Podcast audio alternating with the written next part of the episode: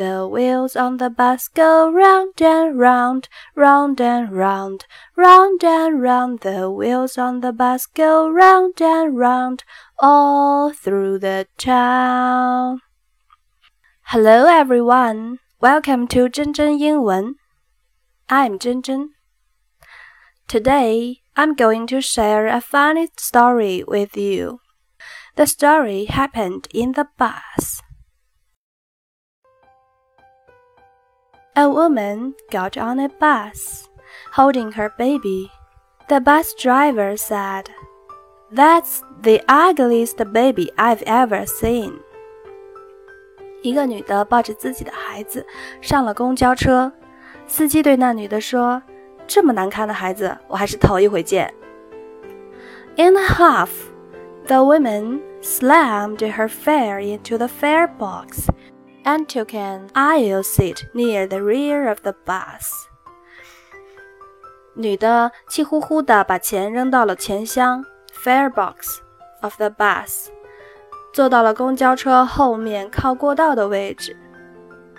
过道 （aisle）。Huff，意思是生气，H U F F。In a huff，是气呼呼的意思。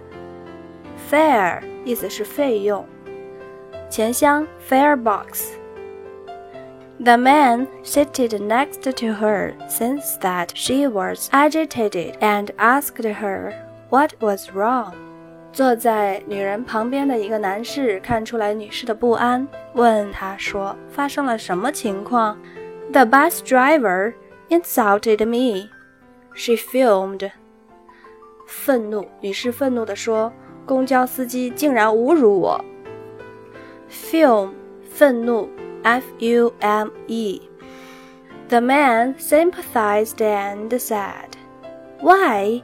He is a public servant and shouldn't say things to insult passengers." 男的同情地看着女的说：“怎么可以这样？他这是公共服务行业，不应该侮辱乘客的。” You are right, she said. I think I will go back up there and give him a piece of my mind。女的说：“你说的对，我想我得回去教训教训他。” That's a good idea, the man said. Here, let me hold your monkey. 说的对，男的说：“你去吧，把猴子给我，我先帮你抱着。”